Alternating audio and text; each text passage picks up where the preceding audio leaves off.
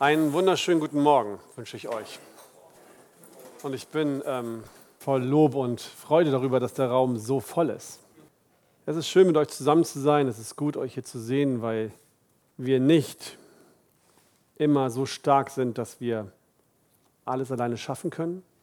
Wir brauchen einander, wir brauchen die Ermutigung voneinander, wir brauchen die Ermahnung voneinander und Gerade bei solchen Themen wie von das, was wir heute behandeln wollen, ist es so wichtig, dass wir uns stützen, dass wir ehrlich zueinander sind, dass wir uns nicht selbst was vormachen, sondern dass wir wirklich auch erkennen, dass wir Hilfe brauchen. Ich glaube, kaum ein Thema ist so tief in den Menschen mit Sündhaftigkeit und vor allen Dingen, was Gott ja wollte, mit so großer Freude und Glück verbunden wie Sexualität.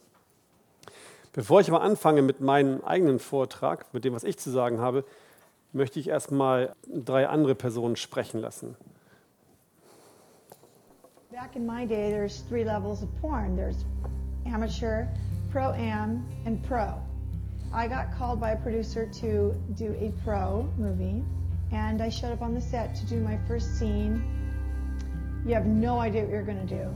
I remember sitting outside in my car, kind of going, wow, you're going to do a pro movie.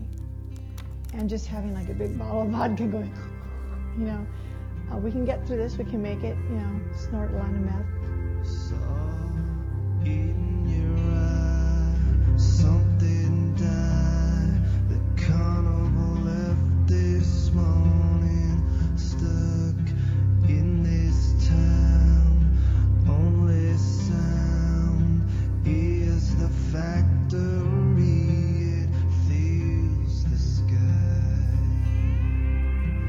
Girls are painted up like whores, and you know, the, the guys are just sweating like, you know, because it's so hot, and and uh, the whole thing is just really, it's uncomfortable. And then all I remember is uh, being by a poolside, and I remember the guy, he actually was kind of nice and said, do you want to get high first? I said, yeah.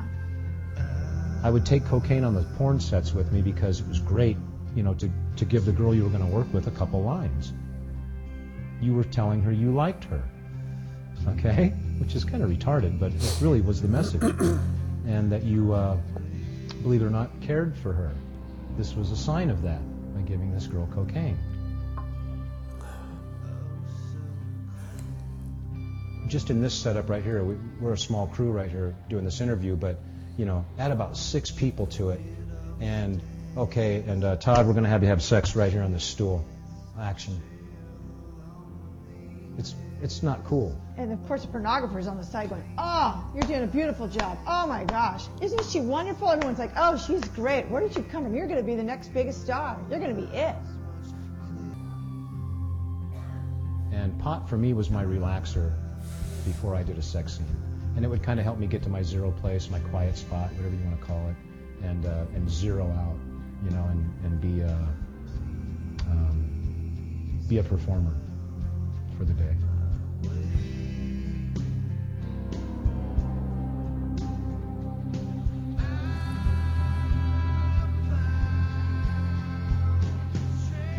You just like go inside yourself and hide inside yourself. You're like, I'm not even here right now. This is bad. This is just like, and you just you just kind of turn off. All I can say is I turned my human spirit off and I became like this zombie called Roxy.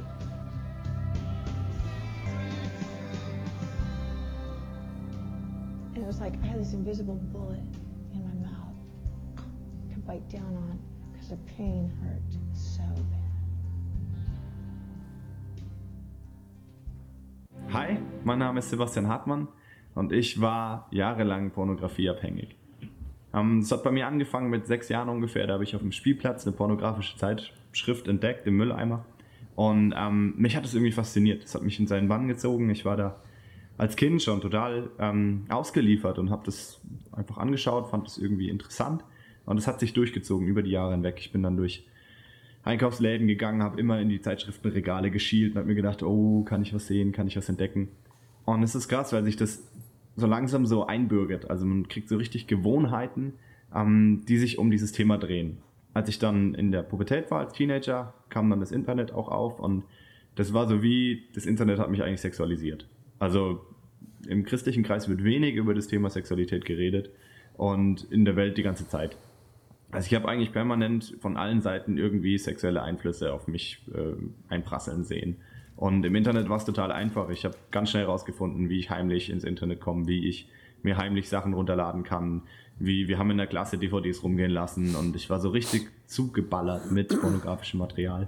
Also ich habe fast täglich mir ein Filmchen angeguckt oder teilweise dreimal am Tag und ähm, und ich, für mich war das in der Zeit sogar noch normal, bis ich irgendwann gehört habe von christlichen Kreisen, ich bin christlich aufgewachsen, hey, äh, Pornografie ist eigentlich gar nicht gut und Selbstbefriedigung ist auch Sünde und so, aber da war ich schon so tief drin, dass ich mir gedacht habe, okay, ähm, gut, was mache ich jetzt?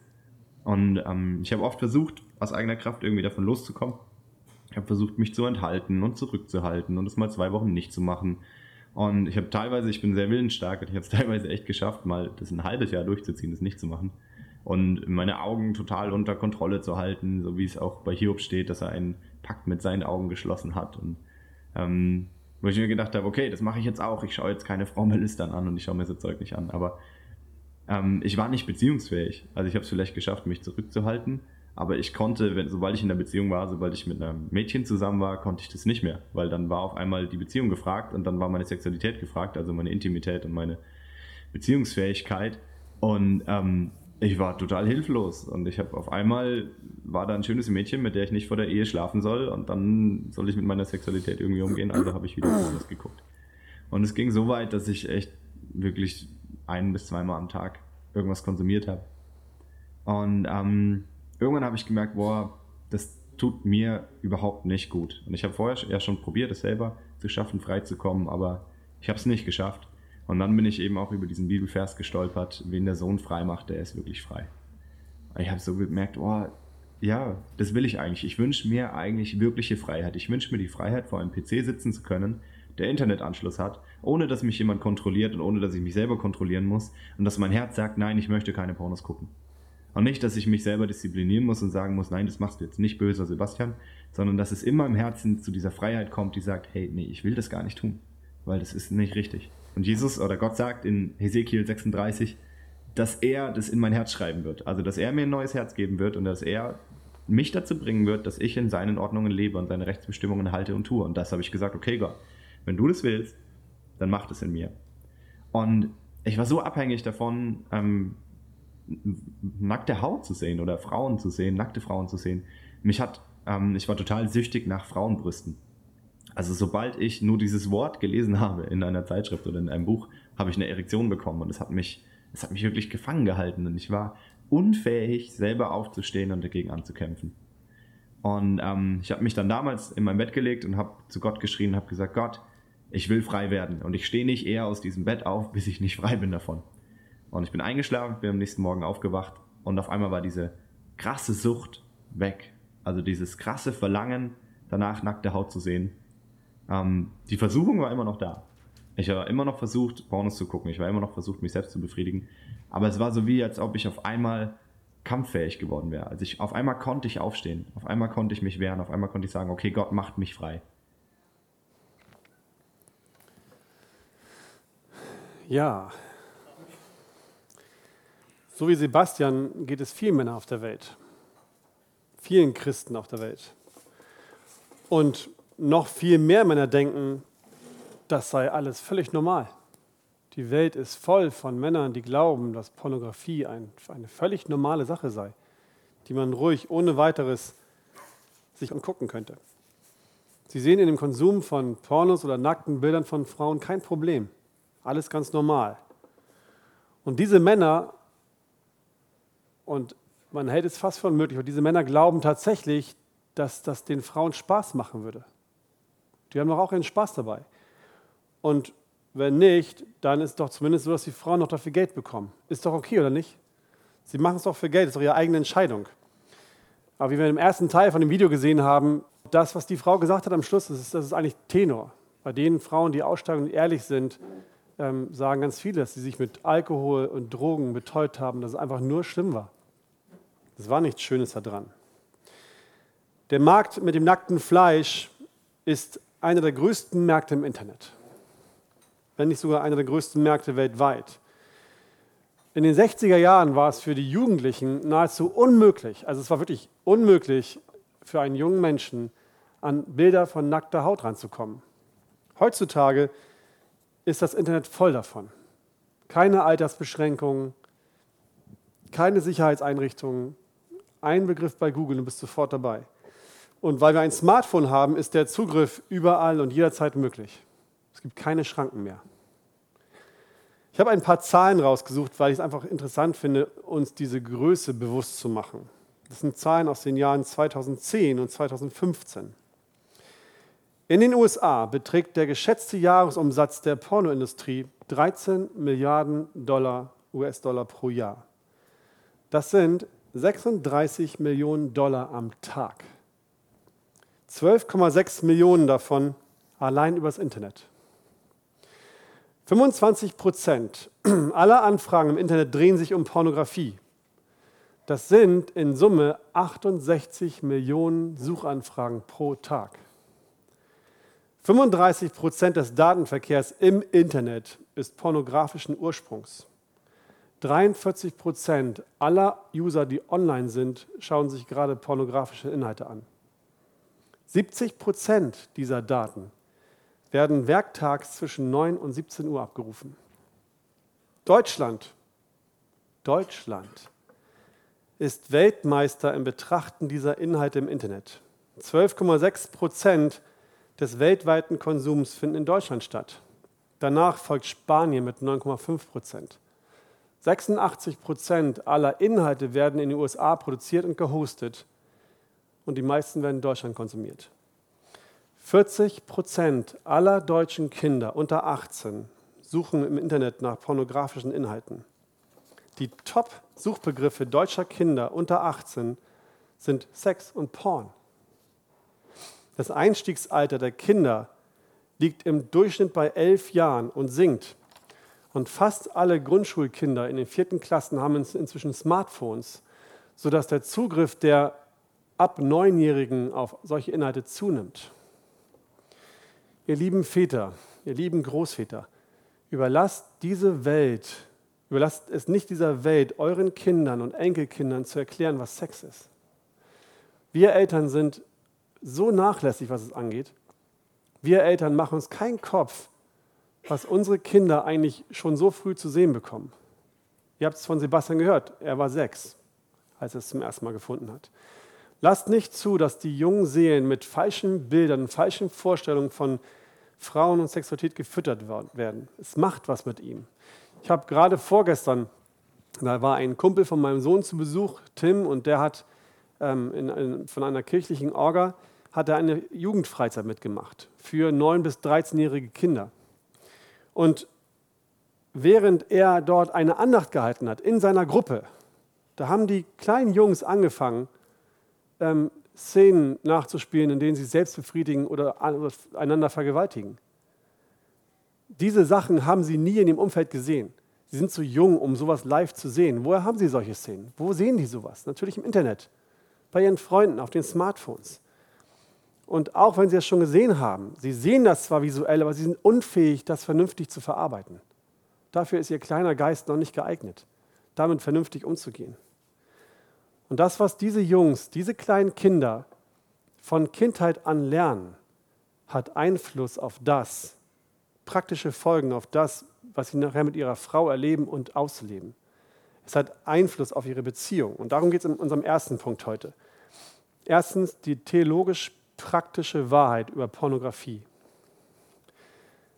Mir ist klar, und ich denke mal, einige von euch wissen das auch oder haben es schon mal gehört, dass es Paare gibt, Frauen gibt, Menschen gibt, die so abgestumpft sind von der Sünde, bereits so in ihrem Gewissen runtergedrückt wurden von der, von der Sündhaftigkeit der Welt, dass sie glauben und denken und tatsächlich leben, dass wenn sie sich zusammen ein Porno angucken, keiner von beiden eifersüchtig wird. Das gibt es. Das ist aber nicht normal. Das ist nicht das, was die Menschen empfinden. Normalerweise werden Frauen und, und Männer auch eifersüchtig, wenn der Partner sich solche Sachen anguckt. Wenn der Partner andere Frauen anguckt und nicht die eigene Frau. Und das hat einen Grund. Als Gott den Menschen geschaffen hatte, Adam zuerst, Da suchte Adam ein Gegenüber für sich. Er hat versucht, jemanden zu finden, mit dem er Gemeinschaft haben kann, der ihn begleiten kann. Und so ließ Gott die ganzen Geschöpfe, weil er merkte, es ist nicht gut, dass mein Adam alleine ist. Er braucht jemanden an seiner Seite. Ließ Gott die ganzen Geschöpfe, die es bis dahin gab, an ihm vorüberziehen. Und das Ergebnis war, es gab niemanden für Adam. Da war niemand. Was hat Gott gemacht? Er hat Adam einschlafen lassen, hat ihm eine Rippe entnommen und formte daraus eine Männin oder Frau, wie wir es heute nennen würden. Und er brachte, sie, er brachte sie zu Adam. Und dann berichtet uns der erste Mose in Kapitel 2 von der allerersten Hochzeit der Welt, die stattgefunden hat. War, war Eva schön? Ich weiß es nicht. Ähm, das ist Geschmackssache. Es spielt auch keine Rolle. Denn für Adam war Eva perfekt. Er war begeistert von ihr. Und dann lesen wir in der Bibel, dass er ausrief, ausrief, da ist endlich eine, so wie ich es bin. Fleisch von meinem Fleisch. Hurra! Er hat sich gefreut. Seine Eva. Endlich jemanden, der zu mir passt. Wenn du eine Frau hast und die ist groß und schlank und blond, dann ist das deine Eva, die von Gott dir geschenkte Eva. Hast du eine Frau und sie ist etwas kleiner und brünett, dann ist auch sie deine Eva, die von Gott dir geschenkte Eva. So wie Adam seine Frau von Gott bekam, bekommt jeder Mann, der eine Frau hat, seine Frau auch von Gott. Und wenn du dir dann Bilder von anderen Frauen im Internet anguckst, dann entehrst du diese Frau als das, was sie ist. Du entehrst sie als deine Frau weil du sagst, diese Frau ist nicht genug. Es ist nicht die, die ich haben will. Ich will eine andere Frau. Das macht was mit dir. Und das macht auch was mit deiner Frau, wenn sie erfährt, was du anguckst. Sonst macht es was mit dir. In dem Buch der Sprüche finden wir viele Weisheiten, die sich mit dem alltäglichen Leben befassen. Und so ist es kein Wunder, dass wir dort auch Sprüche und Weisheiten finden über dieses Thema. Da steht zum Beispiel in, in, in dem Kapitel 5, Versen 18 bis 19, wir sind unter uns, ne? wird zwar aufgenommen, aber wir sind unter uns. Keiner braucht hier rote Ohren zu kriegen. Vers 18, deine Quelle sei gesegnet und freue dich an der Frau deiner Jugend.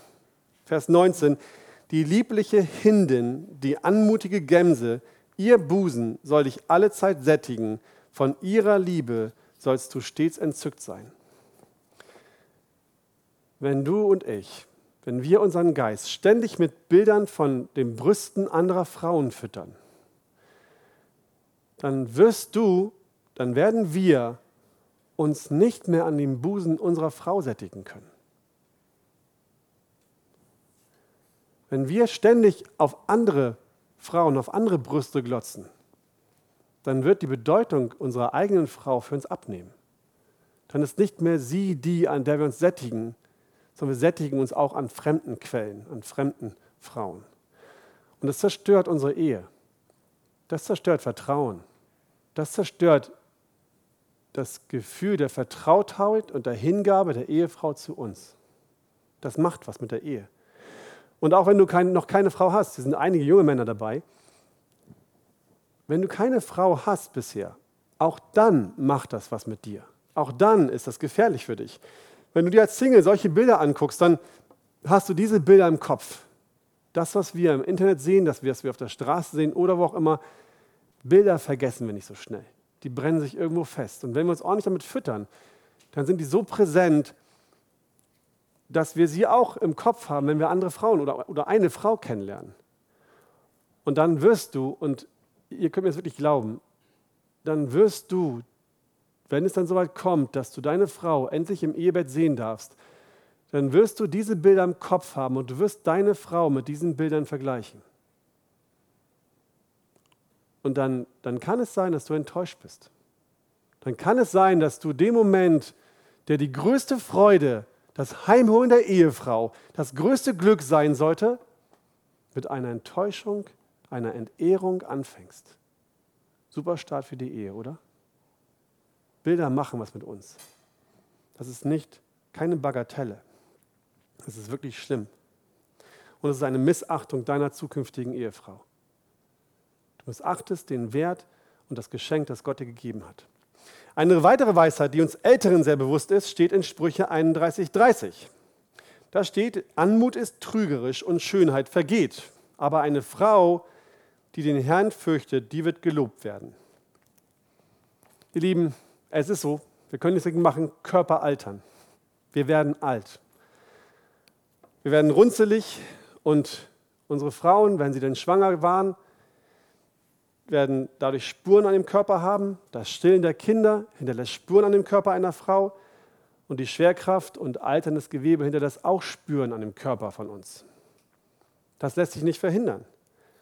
Und diese Spuren an der Frau, die Gott dir gegeben hat, die Spuren an der Frau, die deine Kinder geboren hat oder die deine Kinder einmal gebären wird, sind Spuren, die zum Leben dazugehören. Und wenn du deinen Geist ständig mit Bildern von jungen Frauen fütterst, wenn du andauernd auf die jüngeren Frauen glotzt und immer wieder schaust, wie die aussehen, dann wird es so sein, dann wird es irgendwann so kommen, dass du mit dem Körper deiner eigenen Frau nicht mehr zufrieden bist. Und dafür kann sie nicht mal irgendwas, dafür kann keiner was.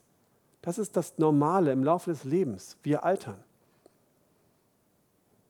Du wirst die Frau, die Gott dir geschenkt hat, wenn sie nackt vor dir steht im Schlafzimmer, wirst du nicht mehr mit Begehren und Verlangen ansehen können. Das wird dann nicht mehr funktionieren, weil du ständig andere Frauen angelotzt, weil du ständig auf die jüngeren Ideale guckst, wie die wohl aussehen.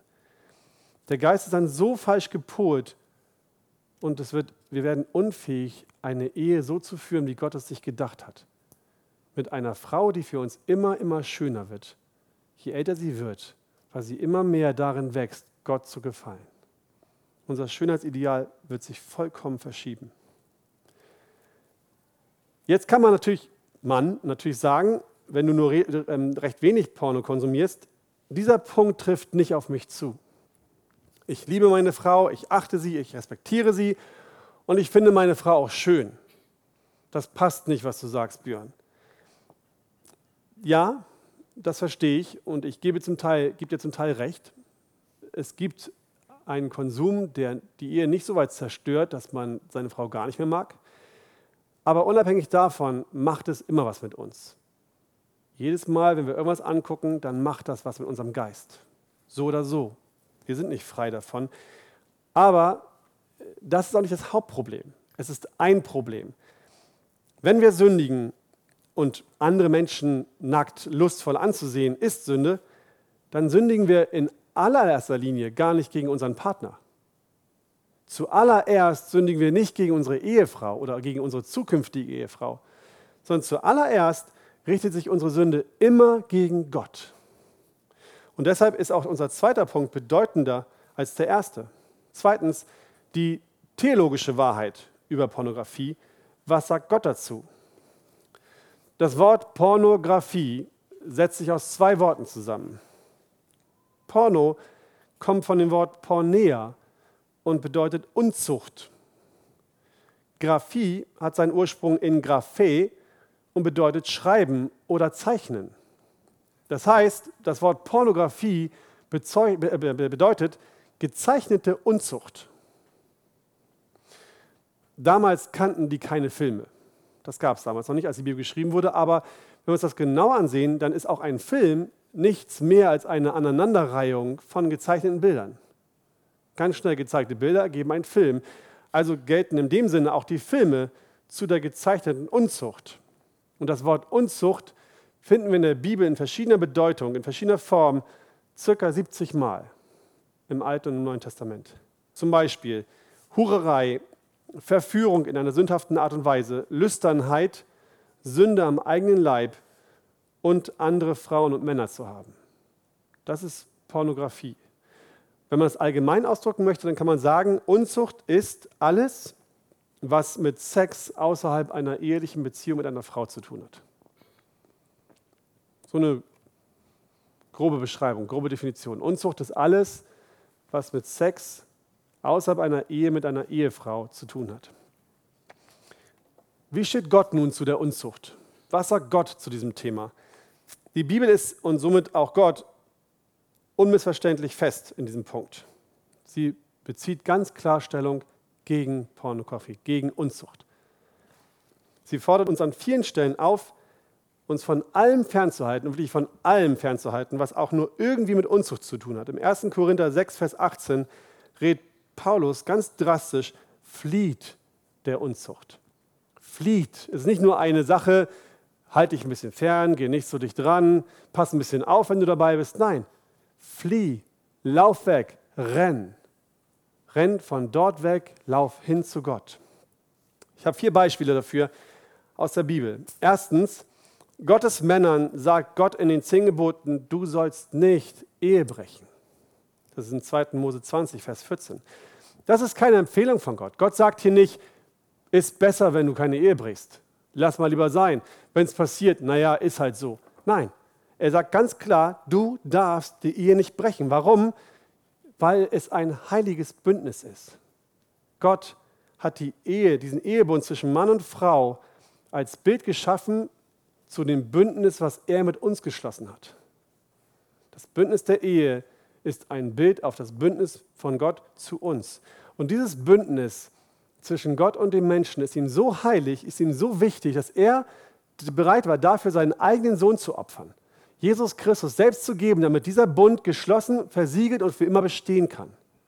Und genauso heilig blickt Gott auch auf das Bündnis der Ehe. Wenn wir also Ehe brechen, ist es so, als wenn wir das Bündnis zwischen ihm und uns nicht wert achten, es beschmutzen. So schlimm sieht Gott das an, wenn wir die Ehe brechen. Zweitens, Gottes Männer sollen keine Gemeinschaft mit Prostituierten haben. Weder um ihren Körper zu mieten, also Sex zu kaufen, noch um sie für ein Foto zu mieten. Auch, kein, auch keine bezahlten Bilder von Prostituierten. 1. Korinther 6, Vers 15. Wisst ihr nicht, dass eure Leiber Glieder des Christus sind? Soll ich nun die Glieder des Christus nehmen und Hurenglieder daraus machen? Das sei ferne.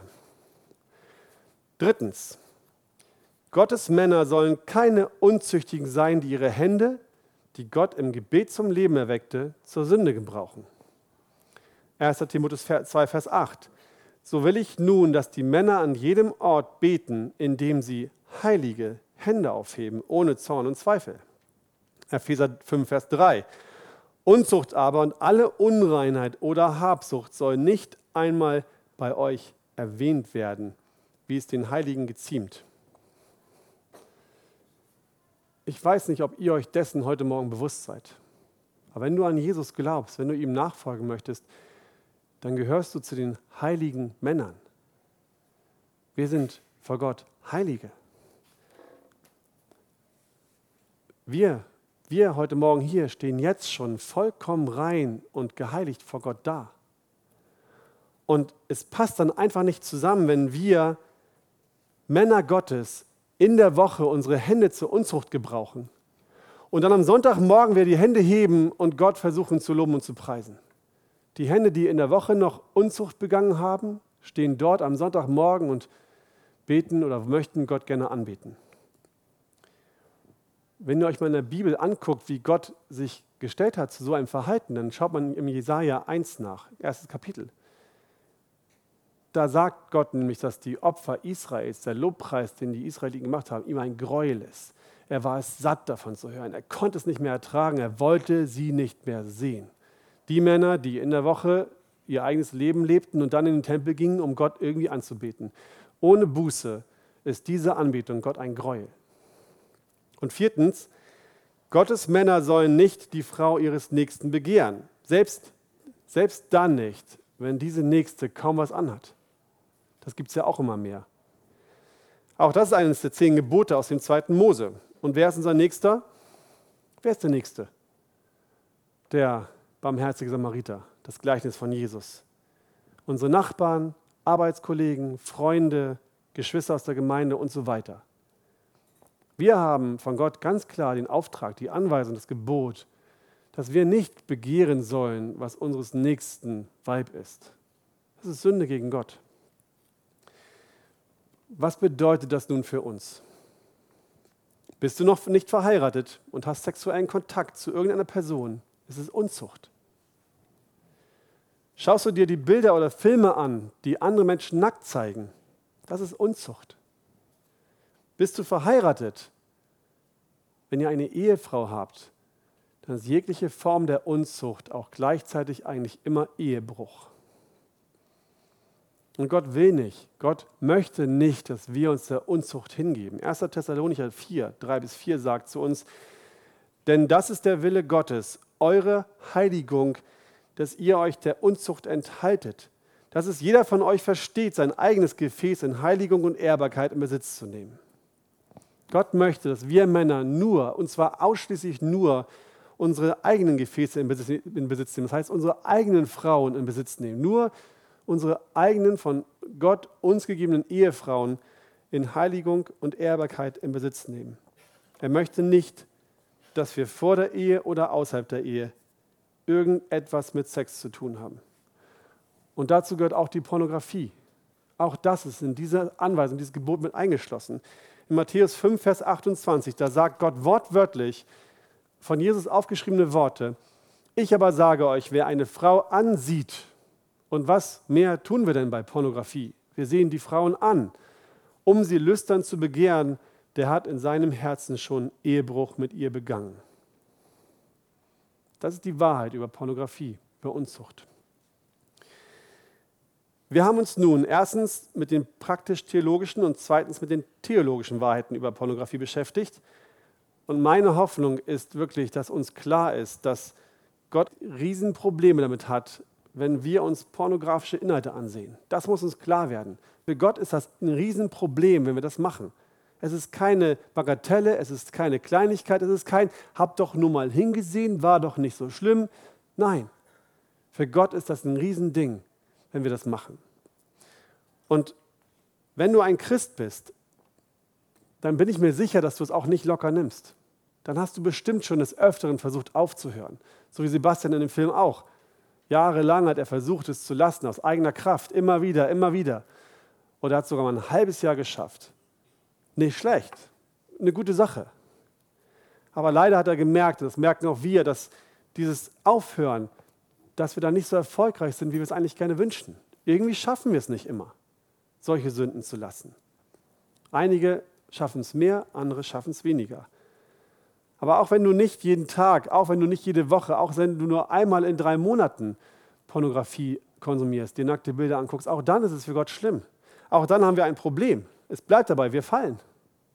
Aber wo ist denn unser Problem eigentlich? Was ist denn das tiefe Problem dahinter? Arbeiten wir nicht genug? Sind wir nicht diszipliniert genug? Brauchen wir mehr Kraft? Brauchen wir mehr Kontrolle? Was ist denn unser Problem? Schauen wir uns das im dritten Punkt an. Das Problem hinter der Pornografie. Wenn ihr mit Brüdern gesprochen habt oder mal mit Brüdern sprecht, die ein Problem damit haben, sich solche lüsternen Dinge anzugucken, dann werdet ihr immer wieder eine Aussage mehr oder weniger häufig hören oder zwei, drei Aussagen. Ich konnte in dem Moment einfach nichts dagegen tun. Oder das Verlangen war einfach zu groß in mir. Ich konnte es nicht beherrschen. Und es gibt sogar Menschen, und das hat dieser Sebastian ja auch gesagt, die sagen, ich bin süchtig. Ich bin pornosüchtig. Und wir wollen als Christen nicht naiv sein. Wir wissen, dass es Süchte gibt. Es gibt auch Studien darüber, dass Pornografie im extremsten Falle etwas mit dem Gehirn macht, was dem Haschischkonsum gleichkommt. Aber es ist und bleibt eine Sucht, die etwas in uns bewirkt, die wir letztendlich doch irgendwo auch kontrollieren können. Ich behaupte, dass niemand hier in diesem Raum und wahrscheinlich auch niemand, der sich diesen Vortrag jemals anhören wird, wirklich so, so von einer Sünde abhängig ist und auch so von einer sexuellen Sünde abhängig ist, dass er das nicht mehr kontrolliert kriegt. Ich behaupte, das gibt es so gut wie gar nicht. Niemand hier in diesem Raum wird danach süchtig sein und niemand von uns ist unfähig, diese Begierde zu kontrollieren. Der Lohn, das, was du als Belohnung erwartest, oder das, was du bekommen wirst, nur groß genug sein muss, das muss nur groß genug werden, damit du dich so gut kontrollieren kannst, dass du die Sünde nicht tun wirst. Nochmal, der Lohn, den du erwartest oder das, was du bekommen wirst, muss nur so groß werden, sodass du dich dann kontrollieren kannst, dass die Sünde nicht getan wird, die du gerade noch tun wolltest. Ein Beispiel dazu. Heute Abend sitzt du am Computer und du spürst in dir ein Verlangen, ein sexuelles Verlangen, was noch nie so groß war, dass du unfähig wirst, es zu beherrschen. Du hast das Gefühl, wenn ich jetzt nicht was tue, dann verbrenne ich. Und du setzt dich an den Computer und du machst ihn an und du bist dabei, ins Internet zu gehen. Und du hast deinen Finger schon an der Maus und bist kurz davor zu klicken. Und dann springt die Tür auf. Ein Räuber, schwarzkleidet, kommt rein, hat, hat deine Ehefrau oder einen guten Kumpel von dir im Arm und hat ein Messer an seiner Kehle, an ihrer Kehle. Und er guckt dich an und sagt, wenn du jetzt klickst, dann schneide ich ihm oder ihr die Kehle durch. Oder anderes Beispiel. Die Tür springt auf, ein Mann kommt rein mit einem Koffer in der Hand. Ein Koffer voll Geld. Und der Mann sagt zu euch, pass auf, wenn du nicht klickst, das ist alles egal, wenn du nicht klickst, dann bekommst du von mir eine Million Euro. Jetzt gleich, auf die Hand, steuerfrei. Alles egal, kein Problem. Was würdest du wohl tun? Was würdet ihr dann wohl machen? Ich bin mir sicher, dass keiner von uns dann noch klicken würde. Weder im ersten noch im zweiten Fall. Niemand von uns wäre dann so unfähig, sein Verlangen zu kontrollieren, dass er dann immer noch raufklicken müsste. Verlangen oder Süchte sind relativ. 99 Prozent aller Menschen sind einem Verlangen niemals hilflos ausgeliefert. Wir werden nie von unserem Verlangen so stark kontrolliert, dass wir es nicht irgendwie beherrschen könnten. Der Druck oder der Lohn, den wir bekommen, das Verlangen zu unterdrücken, muss nur groß genug sein, damit wir fähig werden, es nicht zu tun. Also nicht das Verlangen ist das Problem, nicht von dem Verlangen werden wir kontrolliert, sondern wir werden von dem kontrolliert, was wir glauben. Was glaube ich oder was bedeutet es mir, wenn ich diese Seite anklicken werde? Was glaube ich in dem Moment an Wahrheiten und an Lügen über das, was ich bekomme, wenn ich das raufklicke und über Gott? Was wird der Lohn sein von dem, was ich gleich tue? Wie sehr wird es mich in dem Moment befriedigen? Wie sehr werde ich davon ein Glücksgefühl bekommen? Wie hoch wird die Belohnung wohl sein? Was glaube ich, was gleich passiert? Und was bedeutet mir Gott in diesem Moment, wenn ich davor sitze und denke, oh, das brauche ich jetzt? Das wahre Problem aller sündhaften Verlangen, und das kann man durch die ganze Bank durchnehmen, in der, in der ganzen Christenheit, das wahre Problem aller sündhaften Verlangen und auch der Pornografie ist, dass wir glauben, dass uns Gott nicht das geben kann, was wir in diesem Moment brauchen, um wirklich glücklich zu sein. Und ich wage zu behaupten, selbst bei einer Sucht, selbst bei einer Belohnung im Gehirn, kann man so weit gehen und sagen, du schätzt die Belohnung, die du davon erhältst, glaubst du, dass die größer ist, als wenn du darauf verzichtest und dich Gott zuwendest. Ich rede nicht von körperlichen Symptomen. Wir alle wissen, dass, es, dass, dass bestimmte Süchte körperliche Folgen hat. Rauchen, Nikotin macht was mit deinem Körper, der Verzicht macht was mit deinem Körper, aber das sind drei Wochen. Wie lange braucht ein Zigarettenabhängiger, bis er wirklich davon loskommt? Monate, Jahre aber nach drei Wochen ist das Körperliche vorbei. Das Verlangen in uns ist nicht, das Problem in uns ist nicht die Sucht. Das Problem ist das, das was ich glaube über mich und über Gott. Meint es Gott wirklich gut mit uns? Kann es sein, dass Gott wirklich einen guten Plan für mich hat? Und wer ist eigentlich Gott? Sieht mich Gott überhaupt? Was glaube ich gerade, wer und wie Gott ist? Interessiert es ihn wirklich, was ich tue? Ich sitze in meinem kleinen Kämmerlein, alles ist zu, niemand ist da. Sieht Gott mich eigentlich wirklich? Und wenn er mich sieht, ist Gott wirklich böse über das, was ich getan habe? Was glaubst du in dem Moment über das, was du bekommst und über das, wer und wie Gott ist? Und die entscheidende Frage, die Gott uns in dem Moment stellt, denn er fragt uns auch etwas, ist, liebst du mich eigentlich wirklich? Ist dir das, was ich für dich getan habe, eigentlich wirklich so viel wert, dass du bereit bist, dich für mich zu enthalten? Glaubst du wirklich, dass ich in der Lage bin, dass Gott in der Lage ist, all deine Bedürfnisse, all deine Wünsche, all das, was du glaubst zu brauchen, wirklich zu deiner vollsten Zufriedenheit zu erfüllen? Glaubst du das?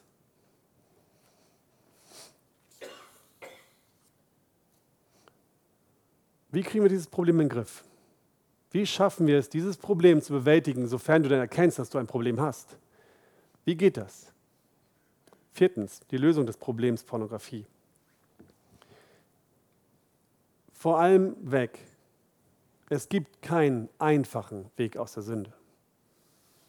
Sebastian hat vorhin gesagt in dem Video, dass er sich nachts oder abends ins Bett gelegt hat, gebetet hat und nächsten Morgen war diese Sucht weg.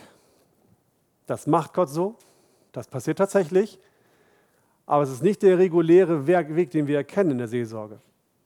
Es ist nicht das, was allen Menschen passiert. Und selbst obwohl alles, dieses suchthafte Verlangen weg war, hat er immer noch mit der Versuchung kämpfen müssen. Es gab immer noch Zeiten, wo er wieder merkte, oh, jetzt würde ich gerne.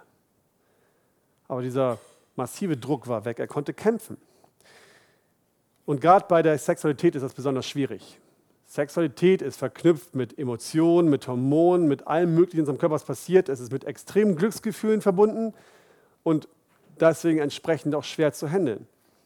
Nicht umsonst lesen wir in den Sprüchen äh, in der Bibel darüber, dass gefragt wird, kannst du das Feuer, was du in der Hand hältst, unter deinem Mantel tragen, ohne in Brand zu geraten. So, Sexualität ist eine extreme Sache. Aber Gott ist nichts unmöglich. Gott hat uns nicht gesagt, viel Spaß auf der Erde, viel Spaß in eurer Sünde, ich habe nichts für euch, sondern hat uns gesagt, ich werde bei euch sein, ich werde euch helfen, ich bin mit euch. Und als der David, dieser berühmte König, der so viele Psalmen in der Bibel geschrieben hat, seiner sündhaften Lust nachgab, hatte das ebenfalls schlimme Folgen für ihn. Nicht nur für ihn. David begann, beging Ehebruch mit Bathseba und Bathseba wurde schwanger. Und damit das Ganze nicht aufflog, schickte David den Mann in den Krieg und ließ ihn dort umkommen, weil der Mann nicht willig genug war, mit seiner Frau zu schlafen, sodass sie von ihm hätte schwanger sein können. Also ließ David ihn letztlich umbringen. Das ließ Gott sich nicht gefallen. Das hat Gott so mit sich nicht machen lassen, einen König zu haben, den er eingesetzt hat, den er als ein Mann nach dem Herzen Gottes ausgewiesen hat und ihm so eine Sache durchgehen zu lassen. Er schickte Nathan zu David, ließ die Sünde auffliegen und bestrafte ihn. Hart. Dieser Sohn aus dieser Ehe, aus dieser Liaison mit Bathseba, musste sterben für das, was David getan hatte. Und wie reagierte David nun darauf? Was tat er? Wurde er bockig, betrübt, zog er sich zurück, dass er so einen fiesen Gott hat, der seine größten Wünsche nicht erfüllt hat. Ich habe gefastet, ich habe gebetet, ich habe tagelang auf dem Boden gelegen und darum gerungen, dass dieses Kind nicht stirbt. Und du, Gott, erfüllst meine Wünsche nicht? Nein. David hat das einzig Richtige gemacht, denn er erkannte die Wahrheit über Gott und über sich selbst. David wandte sich zurück an Gott. Und in dieser Zeit schrieb er im Psalm 51 auf, was er erkannt hatte. Daraus lese ich jetzt die Verse 1 bis 7. Dem Vorsänger ein Psalm Davids, als der Prophet Nathan zu ihm kam, weil er zu Bathseba eingegangen war. O Gott, sei mir gnädig nach deiner Güte. Tilge meine Übertretung nach deiner großen Barmherzigkeit. Wasche mich völlig rein von meiner Schuld und reinige mich von meiner Sünde, denn ich erkenne meine Übertretungen und meine Sünde ist alle Zeit vor mir. An dir allein habe ich gesündigt und getan, was böse ist in deinen Augen, damit du Recht behältst, wenn du redest und rein dastehst, wenn du richtest. Das Erste, was David hier tat, er kehrte um und tat Buße. Nachdem Nathan ihn auf seine Sünde aufmerksam gemacht hatte, wandte er sich nicht von Gott ab, sondern er war bereit zuzugeben, dass er einen Fehler gemacht hatte. Herr, nicht ich, nicht du, ich habe was falsch gemacht. Und er erkannte, dass er dem Schöpfer des Universums gegenüber einen Fehler bekennen musste. Gott ist der, der alles gemacht hat. Er ist vollkommen rein. Nur Gott allein ist ohne Sünde. Gott könnte nie lügen und Gott könnte sich auch niemals selbst verleugnen. Gott allein hat die Erde und alles, was darauf ist, geschaffen. Er verdient alles Lob und alle Ehre und das ohne, dass er dabei sündigt. Wenn Gott ehrsüchtig ist, dann ist das vollkommen rein und ohne Sünde. Weil Gott so rein ist, weil Gott so heilig ist, weil Gott so majestätisch ist, weil Gott so groß ist, hat er auch das Recht, die Menschen zu richten. Das bekennt David vor Gott, als er in Vers 6 sagt, an dir allein habe ich gesündigt und getan, was böse ist in deinen Augen, damit du Recht behältst und das, damit du rein dastehst, wenn du richtest. Und diese Erkenntnis führte David nicht zum Selbstmitleid. Er, er, er, saß danach nicht da und hat sich selbst beweint und gesagt, ich armer Kerl, ich bin so schlecht, ich bin so ein mieser Typ und Gott wird so schlecht mit mir umgehen und jetzt werde ich groß bestraft, das will ich doch alles gar nicht. Sondern er verlor nicht die Hoffnung. Er verdammte sich nicht selbst. Er senkte seinen Blick nicht nach unten auf sich, sondern behielt ihn nach oben auf Gott. Er bittet Gott um Vergebung, ein Gott, der gütig und barmherzig ist. Vers 3. O Gott, sei mir gnädig nach deiner Güte, tilge meine Übertretung nach deiner großen Barmherzigkeit. So ist Gott. Wir reden hier über Pornografie. Wir reden hier über gedanklichen Ehebruch. David hat mit der, mit der Frau geschlafen. David hat die Ehe gebrochen und David hat gemordet danach. Und trotzdem kann dieser David aufstehen und sagen, Gott ist gnädig und Gott ist gütig. Das ist unser Gott. Es ist nicht ein Gott, der mit uns immer nur unzufrieden ist, wenn wir nicht hundertprozentig ganz oder hundertprozentig gar nicht etwas tun. Gott erfreut sich daran, dass wir Buße tun und er erwartet von uns nicht mal zuerst die Leistung. Wenn wir fallen, dann erwartet er nicht, du wirst jetzt erstmal nie wieder fallen und dann kannst du zu mir kommen. Nein, wenn wir fallen, dann ist er sofort für uns da, wenn wir umkehren und zu ihm kommen und seine Barmherzigkeit anflehen. Er ist geduldig, auch wenn wir Fehler machen. Er deckt unsere Sünden zu und hilft uns wieder auf. Und mit diesem Langmut und seiner Barmherzigkeit ermutigt er uns und ruft, und ruft uns zu, lauf nicht weg von mir, renn nicht fort, steh auf, dreh dich um, komm zu mir. Ich will ja barmherzig sein, ich will ja langmütig sein, aber komm zu mir zurück, ich vergebe dir gerne, wenn du dich zu mir umkehrst. Und das wusste David. Aber er wusste auch noch was anderes, eine andere Wahrheit über Gott, eine simple und eine einfache Wahrheit. Für David war Christus die großartigste Person, die es im ganzen Universum gibt. Jesus Christus, Gott, war das Höchste, was er kannte, das Schönste, was vor ihm stand. Psalm 16, Vers 11. Du wirst mir den Weg des Lebens zeigen. Vor deinem Angesicht sind Freuden und Fülle, liebliches Wesen zu deiner Rechten ewiglich. Und Psalm 37, Vers 4. Und habe deine Lust am Herrn, so wird er dir geben, was dein Herz begehrt. Die Psalmen sind voll davon. Voll von dem Lob Gottes, voll von Ehraussprüchen, Ehrgesängen des Davids und anderer Psalmisten, die Gott besingen in seiner Herrlichkeit, in seiner Größe. Und wenn diese Größe, wenn das in deinem Leben der größte Schatz wird und die größte Freude, dann wird es dir nicht schwer fallen, andere Vergnügungen als nicht so wertvoll anzusehen. Was sagte Sebastian im Video? Ich wünsche mir, dass ich vor dem PC sitze, vor dem Computer mit Internet sitze und keine Lust habe, die Sachen anzuklicken. Weil meine Lust an Jesus, weil meine Liebe zu Jesus größer ist als die Lust, die ich verspüre, wenn ich mir diese Bilder ansehe. Und das ist der Schlüssel zu der Lösung. Wenn wir Gott nicht so sehr lieb haben, wenn Gott nicht so wertvoll für uns wird, wird dass, er, dass er mehr Freude für uns bedeutet, als das, was wir uns angucken wollen, dann werden wir ewiglich in der, in der Gesetzlichkeit festhängen und immer nur versuchen, aus eigener Kraft alles zu schaffen.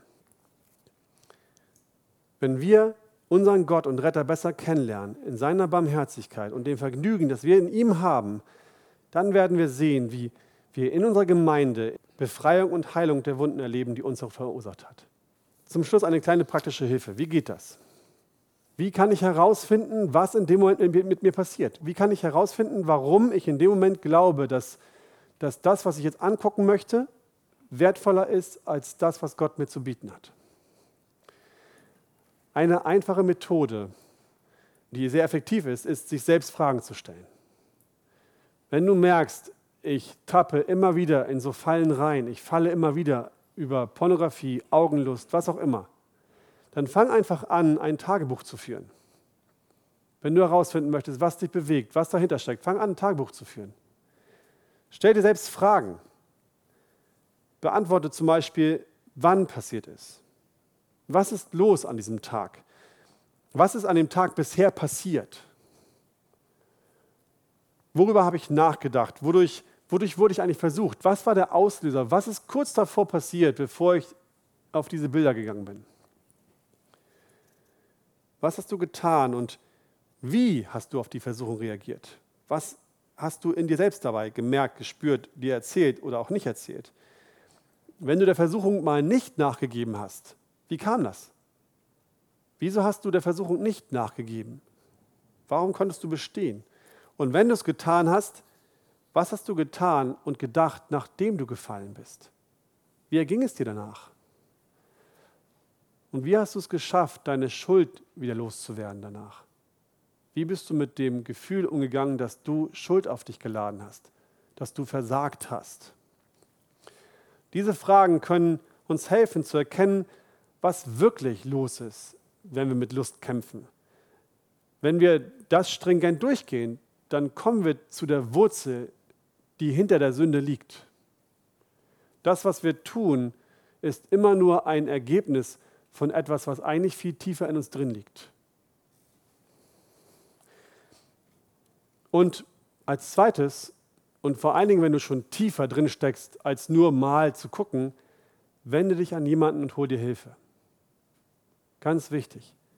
Versuch nicht, deine Lüsternheit, dein Verlangen nach Bildern, nach nackten Frauen nur allein zu schaffen.